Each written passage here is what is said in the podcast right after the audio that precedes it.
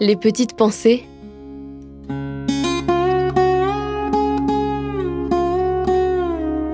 Terroir, héritage et savoir-faire.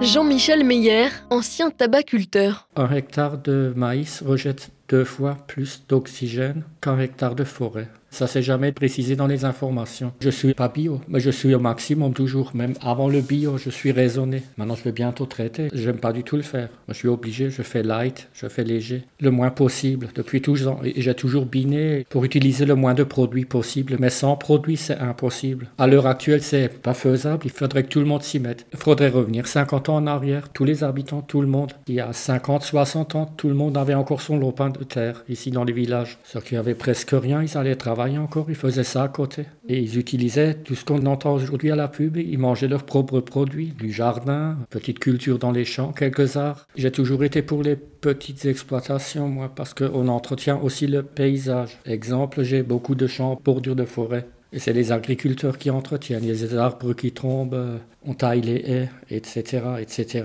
Et plus il y a d'agriculture, plus il y a d'entretien.